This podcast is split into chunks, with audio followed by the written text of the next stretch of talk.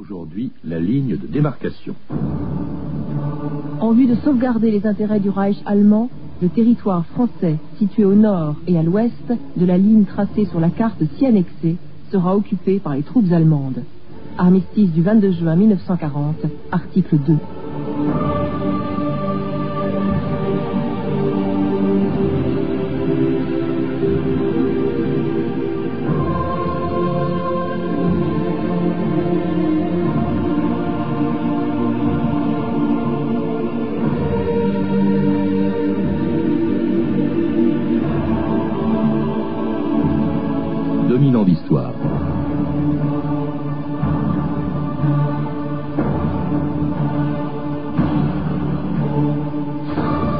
Parmi toutes les contraintes imposées aux Français après leur défaite de 1940, la ligne de démarcation fut une des plus difficiles à supporter.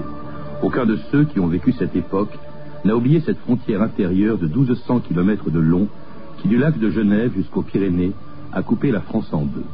Conçue à l'origine pour fixer la limite de la zone occupée par l'armée allemande, la ligne de démarcation devint très vite un moyen de pression dont les Allemands se servaient pour imposer leur volonté au gouvernement de Vichy. Cette ligne est un mort que nous avons mis dans la bouche d'un cheval, disait un officier allemand. Si la France se cabre, nous serrons la gourmette. Et c'est ainsi que pendant trois ans, les Français ont dû supporter d'être séparés par cette ligne de démarcation prévue par l'armistice du 22 juin 1940. Un armistice annoncé trois jours plus tard par celui qui l'avait accepté, Philippe Pétain. L'armistice est conclu. Le combat a pris fin. Les conditions auxquelles nous avons dû souscrire sont sévères.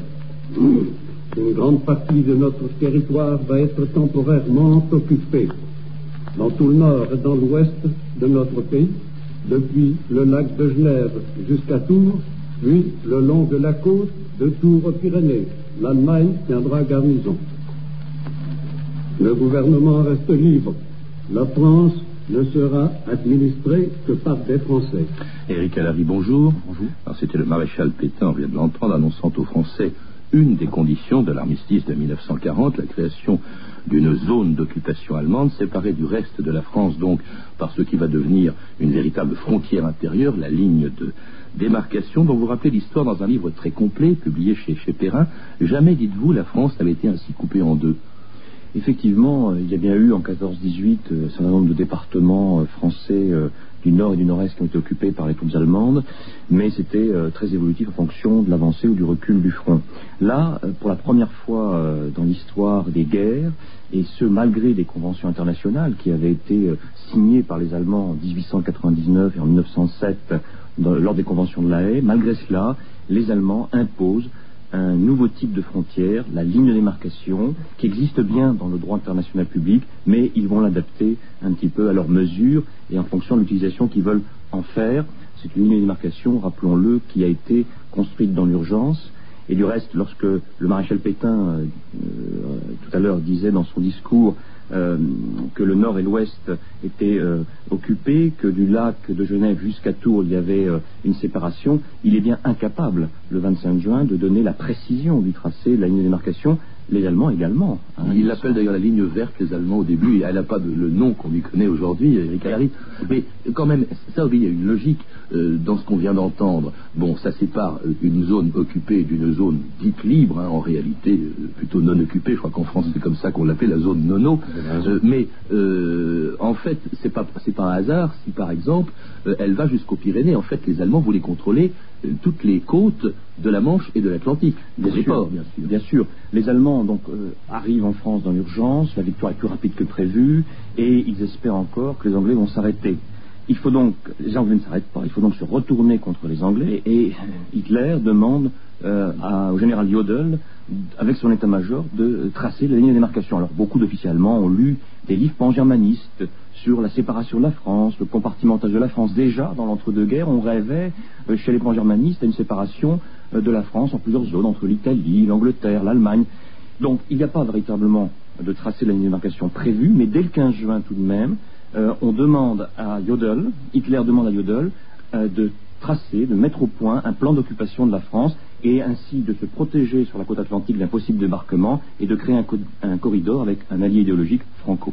Alors une ligne, on l'a entendu, de 1200 euh, km de, de long qui sépare des départements. Au nord, euh, il y a 40 départements entièrement occupés. Euh, au sud, il y en a 34. Et entre les deux, il y a 13 départements qui sont eux-mêmes coupés en deux. Vous dites que des paysans étaient séparés de leurs champs, que des enfants étaient séparés de leur école. Il y a des villes qui étaient elles-mêmes coupées en deux. et puis alors surtout, vous rappelez qu'au nord, euh, la zone occupée, il y avait d'autres lignes de démarcation, parce qu'on l'oublie toujours, la zone occupée, il y avait différents statuts selon les départements, selon les régions. Oui, alors il y a eu, euh, dans la zone occupée, la grande zone occupée, euh, il y avait d'autres petites zones, euh, évidemment, Alsace-Lorraine qui a été annexée de facto, hein, dès que l'Alsace-Lorraine a été occupée, ou Alsace-Moselle, pour être plus précis, a été occupée. Qui a pas eu traité, ce qui est en totale. Oui, les Français, du coup, euh, retombent. Euh, ensuite, il y a une zone euh, qui est rattachée au commandement militaire allemand en Belgique, à Bruxelles. von Falkenhausen commande la région du Nord et du Pas-de-Calais, donc ça appartient même plus à la France. Et puis, on a une zone interdite qui a été partagée en deux sous-zones. Et ce qui fait que le département du Jura se retrouve avec deux lignes de démarcation. Hein, la ligne de démarcation la et puis la ligne de la zone interdite. Euh, une zone interdite, ça veut dire que dans laquelle les Français qui avaient fui l'avance des troupes allemandes hein, pendant la débâcle ne pouvaient pas même pas revenir euh, chez eux. Alors comment est-ce qu'elle était matérialisée cette ligne de démarcation, Eric Allary Est-ce que c'était comme, je sais pas moi, le mur de Berlin? Alors la, la, question évidemment qui vient tout de suite à l'esprit, pas vraiment. La ligne de démarcation est tout de même une limite, un garrot, un petit peu passoire. Euh, les Allemands installent d'abord euh, quelques militaires sur la ligne de démarcation. Le tracé évolue de 200, 300 mètres pendant quelques mois. Puis les douaniers allemands les remplacent au printemps 1941. Ils gardent cette frontière comme on garde une frontière très lâche, très relâchée avec des patrouilles ça n'est pas du tout, comme vous dites, un, rideau de fer. Les Français, tant bien que mal, euh, en face des postes allemands, installent des postes de briques et de broc avec très peu de matériel. En tout cas, une ligne qu'il était difficile de franchir, à moins de disposer d'un laissez-passer, le célèbre Ausweis, distribué par les autorités allemandes.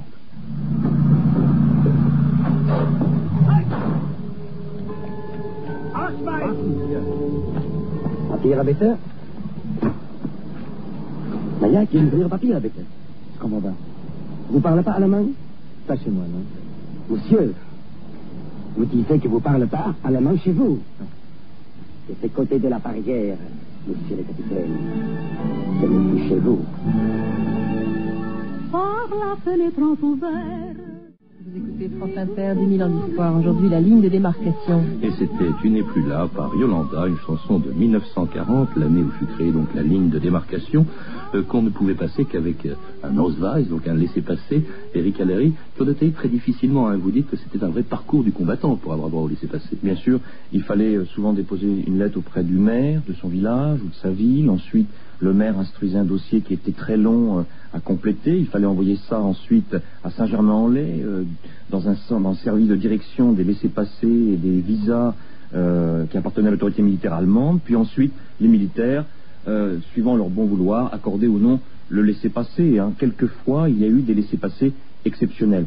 Les seuls privilégiés, entre guillemets, étaient sans doute ceux qu'on appelle les frontaliers, qui habitaient dans un rayon à peu près de 10 km de part et d'autre de la ligne de démarcation et qui voulaient travailler. Vous parliez tout à l'heure de ces agriculteurs qui pouvaient avoir un champ en zone occupée et euh, sa maison en zone non occupée, qui avaient le droit de disposer d'un petit Ausweis euh, dit de petite circulation.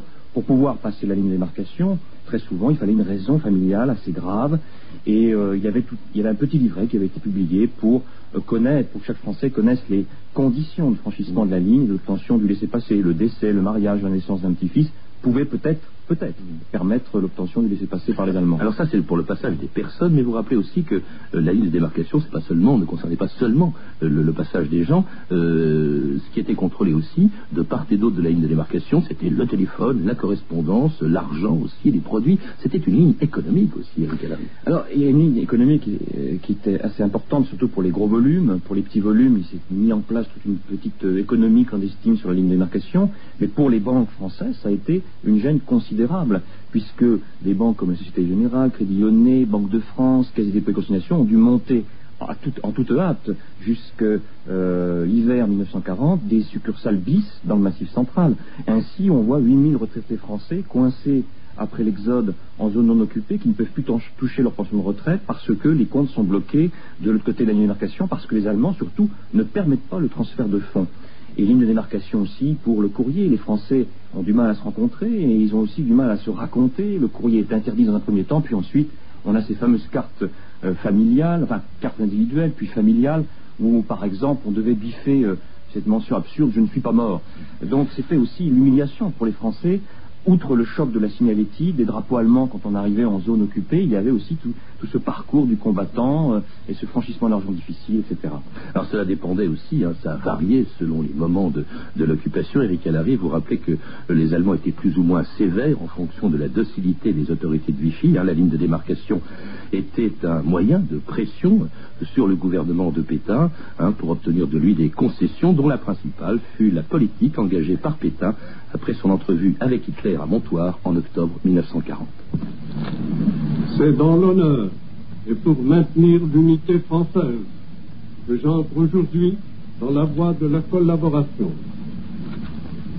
Ainsi, dans un avenir prochain, pourrait être allégé le poids des souffrances de notre pays, améliorer le sort de nos prisonniers, atténuer la charge des frais d'occupation. Ainsi, pourrait être assouplie la ligne de démarcation et faciliter l'administration et le ravitaillement du territoire. Cette politique est la mienne. C'est moi seul que l'histoire jugera. Alors l'histoire a jugé Eric Allary. Cela dit, elle a un peu oublié justement que la collaboration avait entre autres buts non atteint d'ailleurs hein, euh, par Pétain, euh, d'assouplir les conditions euh, justement de passage de la ligne de démarcation.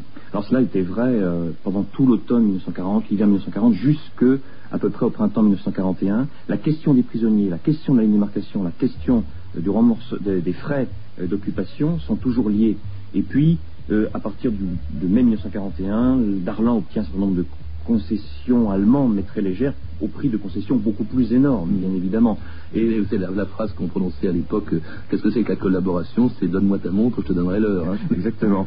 Et donc, euh, si vous voulez, euh, les Allemands se servent de la ligne de démarcation comme d'un véritable argument de chantage, comme un levier de chantage. Hitler s'en moque un peu, mais c'est plutôt l'ambassadeur Otto Abetz qui en fait un objet de chantage pour sa politique, pour l'idée qui se fait de la collaboration.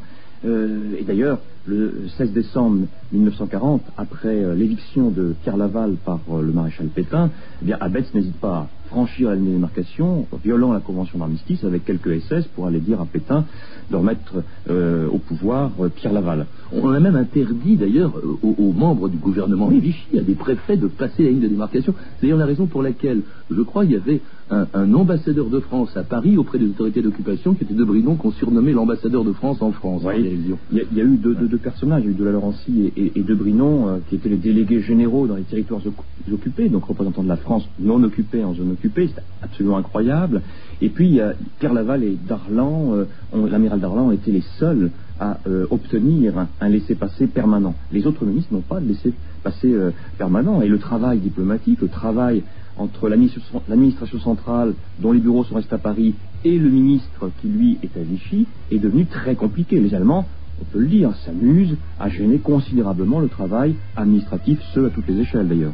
En raison de la coupure donc, de cette ligne de démarcation euh, qui était franchie aussi clandestinement par tous ceux qui avaient recours à des passeurs, certains, dites-vous, étaient héroïques et travaillaient bénévolement, d'autres en ont profité pour gagner de l'argent, comme ce passeur odieux du film de Claude Chabrol, La ligne de démarcation. Alors quand est-ce qu'on passe? Ah ben Justement, c'est pour ça que je suis en retard, je suis allé faire un petit repérage. À deux enfants, on vous a dit qu'il n'y avait aucun danger. Ah, pas... Il faut quand même se méfier.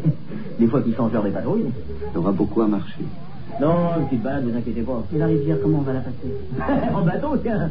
Croyez quand même pas que je vais vous faire traverser à la nage, non les valises Pour les valises, je être obligé de vous demander un petit supplément. Ah, il faut rester la patte et puis quand il n'est pas souvent, je le paye. Combien 5 000 francs pour les valises. 5 000 francs, mais vous nous prenez déjà 5 000 francs par personne, ça fait 20 000. Alors avec les valises, ça fait 25 000. Ah, ben, je ne peux pas payer pour le bébé. Ah, puis dis donc, vous savez les risques que j'ai, moi Si je me fais piquer Alors 25 000, ça fait beaucoup trop. Laisse, il faut passer. Parfait. Allez, c'est là, à toi. Et puis vous faites pas de fracas, hein, tout ira bien. Alors dans ce film de Chabrol, tout ne s'est pas passé si bien. Eric Allary, le passeur, a livré aux Allemands les Juifs qu'il venait de, de rançonner. Ça existait, hein, ces gens-là. Bien sûr. Les passeurs, c'est ce qu'on appelle les faux passeurs. Les faux passeurs. Alors, euh, le tarif, 25 000 francs peut, peut être choquer, mais on les retrouve dans les archives de la répression française. 25 000 francs, c'est le prix euh, du passage, notamment dans la région du Doubs et du Jura. Euh, ça se passe dans cette région-là, la région de la Loue. et un passage de 25 000 francs n'est pas rare après la rafle du Veldiv. Hein. tout dépendait ensuite du chemin parcouru. ce qui était pire, et c'est ce qui se passe dans, le film de Côte Chabrol, c'est que celui-là prend l'argent et ensuite délaisse complètement les pauvres gens et même va les livrer aux Allemands. Il y avait deux comportements. Il y avait ceux qui dépouillaient totalement les familles juives qui arrivaient à la démarcation, qui leur indiquaient vaguement le, chemin, mais qui ne les livraient pas. Puis il y avait ceux qui les livraient, retouchant par ailleurs une somme d'argent. Donc il y avait là, ici, une collusion entre certains bandits de la ligne de démarcation et certains euh, douaniers allemands, très certainement. Alors il y a aussi les vrais passeurs, hein, ceux qui travaillaient pour la résistance ou tout simplement pour l'honneur, la revue de texte Stéphanie Duncan. Oui, à Bléré, par exemple, dans le Cher, hein, donc juste à côté de la ligne de démarcation, Blaise Guérino, qui est un éclusier, raconte comment, dès 40, il est devenu passeur. Mon père, dit-il, qui avait combattu dans les tranchées, ne supportait pas l'idée de voir les Allemands à sa porte. Un jour, il me dit Mais qui sont-ils, ces boches, pour oser nous infliger une frontière au milieu de nos champs? Qu'ont fait nos soldats? Et toi, Blaise, tu ne peux rien faire? Eh bien Blaise justement va faire quelque chose. Grâce à lui, euh, Bléré va devenir une plaque tournante du passage clandestin en France. Mais les, les, passeurs doivent se méfier. À chaque personne qui arrivait pour passer, raconte Georges Outret, un paysan franc-comtois, à chaque personne qui arrivait, anglais, juif, alsacien, il fallait dire que c'était impossible d'abord, demander bien des explications avant d'accepter, parce qu'il y avait aussi des soi-disant évadés qui étaient en réalité des Allemands ou des gens à leur solde. Henri Bert, lui, est pasteur à la Chapelle Blanche près de Tours. Moi, dit-il, je passais surtout des, des, prisonniers évadés. Le marchand de grains ou le curé me les envoyait. Je les hébergeais en attendant la nuit noire. J'étais prudent. Ils avaient une piteuse allure, ces malheureux, mal rasés, l'air miséreux, aucun argent en poche. Enfin, on partait en file indienne, en silence, en guettant tous les bruits. Si on entendait des pies ou des corbeaux, on s'arrêtait. C'était le signe d'une présence humaine. On ne suivait jamais les chemins, on traversait les champs. On peut dire hein, que Henri Bert est un véritable passeur à plein temps. Je passais la ligne presque chaque nuit, dit-il, voire deux fois la même nuit. Cela me faisait 8 à 9 kilomètres aller-retour à chaque passage. Je pense avoir guidé environ 500 personnes. La plupart mouraient de peur. Une activité qui est bien sûr très risquée. Un jour, poursuit Henri un camion rempli d'Allemands est venu à la ferme. Ils ont fouillé partout, mais n'ont rien trouvé. Il y avait eu une dénonciation. Pour être passeur et durer, il fallait savoir être discret. Alors donc on passe la ligne de démarcation par les bois, la rivière, mais aussi par le train. Henri Laville, un résistant cheminot de l'Allier, raconte comment il déguisait les passagers clandestins avec des uniformes de la SNCF. Ainsi, dit-il, une multitude d'agents improvisés passèrent, à la barbe et au nez des Boches ou de la Gestapo. D'autres étaient cachés sur les toitures des wagons, voire dans la niche à chien ou dans le charbon de la locomotive. Une fois passée la ligne de démarcation, le mécanicien ralentissait, des groupes entiers en profitaient pour filer. Un commentaire, Eric Allary, vous citez aussi beaucoup de ces héros, de ces passeurs qui étaient des héros, hein, qui prenaient des risques énormes. Alors, ils prenaient des risques énormes parce qu'il fallait quand même repérer euh, lors des patrouilles. Les Allemands euh, se sont perfectionnés dans cette garde de la ligne de démarcation en 1941-1942. Il y a eu euh, des filières. Il y a eu une résistance de relais, une résistance de connivence. Sans ces gens, beaucoup de résistants n'auraient pas pu passer la démarcation par le train. Euh, beaucoup de gens n'auraient pas pu franchir qui un ruisseau, qui un canal.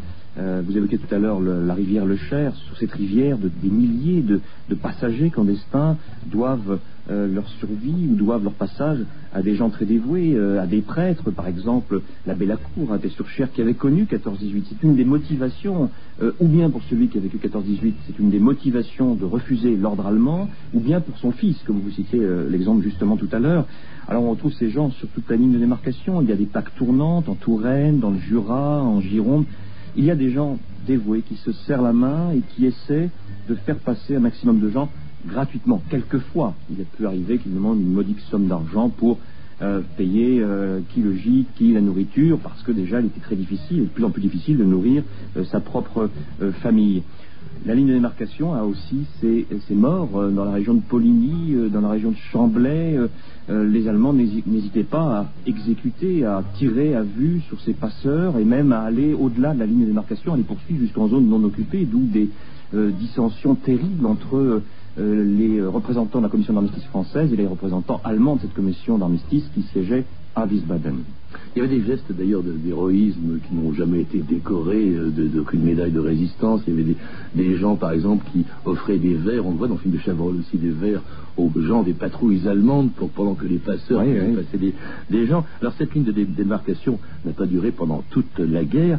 Elle a officiellement disparu quand les Allemands ont occupé toute la France après le débarquement en Afrique du Nord qui a poussé les Allemands à envahir la zone sud, une décision de Hitler annoncée par la radio de la collaboration le 11 novembre 1942. J'ai dû me décider à donner l'ordre à l'armée allemande de traverser immédiatement la zone non occupée. Elle a nullement l'intention de gouverner dans ces territoires. Elle n'a qu'un seul but, repousser avec ses alliés toute tentative de débarquement anglo-américaine. Le 11 novembre 1942, signé Adolf Hitler. In den Morgenstunden des 11. November an der deutsch-französischen Le 11 novembre, sur la ligne de démarcation. Il est 7 heures. Sur ordre du Führer, nos unités mobiles traversent la France, non occupée, vers la Méditerranée, pour riposter à l'agression anglo-américaine contre l'Afrique du Nord française et empêcher un débarquement. Alors c'était l'invasion de la zone non occupée euh, au sud de la ligne de démarcation, Eric Alary, le 11 novembre 42. Il n'y a donc plus de zone occupée, de zone non occupée. Et pourtant, vous dites que c'est un peu plus tard qu'elle a été officiellement supprimée, la ligne. Elle a été euh, supprimée sur le terrain le 1er mars 1943. Euh, il est vrai que l'opération d'occupation totale a été présentée comme une opération de protection, on l'entend dans le discours précédent, et non, enfin dans le discours de Radio Paris, et non comme une nouvelle invasion. Mais l'opinion française ne s'y trompe pas. Euh, déjà, il y a un fossé creusé entre le régime de Vichy et les Français depuis la mi-41.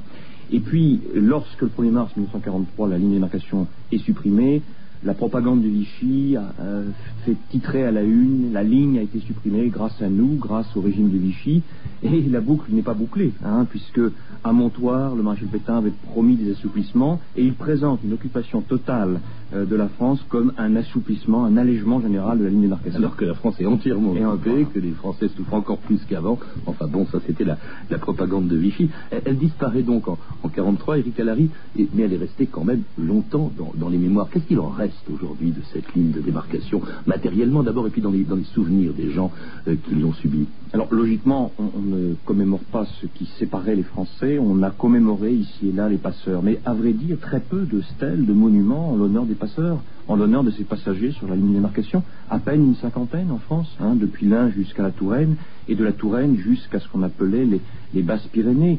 Ce qu'il en reste depuis la Seconde Guerre mondiale, c'est une ligne de démarcation qui sert de cadre à des centaines de romans, à des centaines euh, d'ouvrages.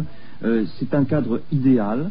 Euh, pas beaucoup d'ouvrages historiques comme le vôtre, hein, je le précise. Il y a, très peu, il y a très peu d'ouvrages. Les historiens en général consacrent un chapitre et puis on s'arrête là. Mais si, si on revient sur cette mémoire, elle est quand même relativement congrue. Hein. et en revanche, on a une somme considérable de petites histoires, mais qui nous aide aussi à comprendre cette grande histoire de la ligne de démarcation, euh, cette petite histoire que déjà le colonel Rémy avait euh, euh, commencé dans des volumes dans les années 60, une sorte de chronique. C'était une ligne, dites-vous, totalement inédite quand elle est apparue. Depuis, il y a des lignes qui ne portent pas nécessairement ce nom à cause des souvenirs, mais c'est vrai qu'il y a des pays qui sont séparés aujourd'hui par des lignes. Je pense à la Corée, je pense à Chypre, je pense à l'Irlande, je pense à l'Irak, je pense à Israël. Euh, est-ce que, là encore, ça s'exerce, c'est du moyen de chantage, on le voit bien. Euh, dès que ça va mal, on ferme de manière encore plus étanche la ligne. Bien sûr, la ligne de démarcation qui a existé en France, qui a évité à la France la polonisation, crée un précédent. Et dans le droit international public, euh, il y a depuis de très nombreuses, que vous venez de dire, lignes de démarcation, et à chaque fois, deux histoires se côtoient, une histoire officielle, une histoire clandestine. Mais à chaque fois, des familles sont séparées, à chaque fois, c'est la souffrance, à chaque fois, c'est l'appauvrissement des deux parties euh, du pays qui, a été, qui, ont été, euh, été séparées. Ainsi Chypre, ainsi la Corée, ainsi Beyrouth pendant la guerre du Liban, Et puis euh, aujourd'hui, euh, l'Irak et peut-être d'autres lignes de démarcation, qui sait, dans les semaines ou les mois à venir. Merci Eric Allery. En tout cas, cette ligne de démarcation qui a séparé la France pendant trois ans, pendant l'occupation, vous en parlez longuement et pour en savoir plus justement, je vous recommande votre livre, La ligne de démarcation, qui a été publié chez Perrin. Vous avez pu entendre des extraits du film de Claude Chabrol, La ligne de démarcation, disponible en cassette chez UGC Vidéo.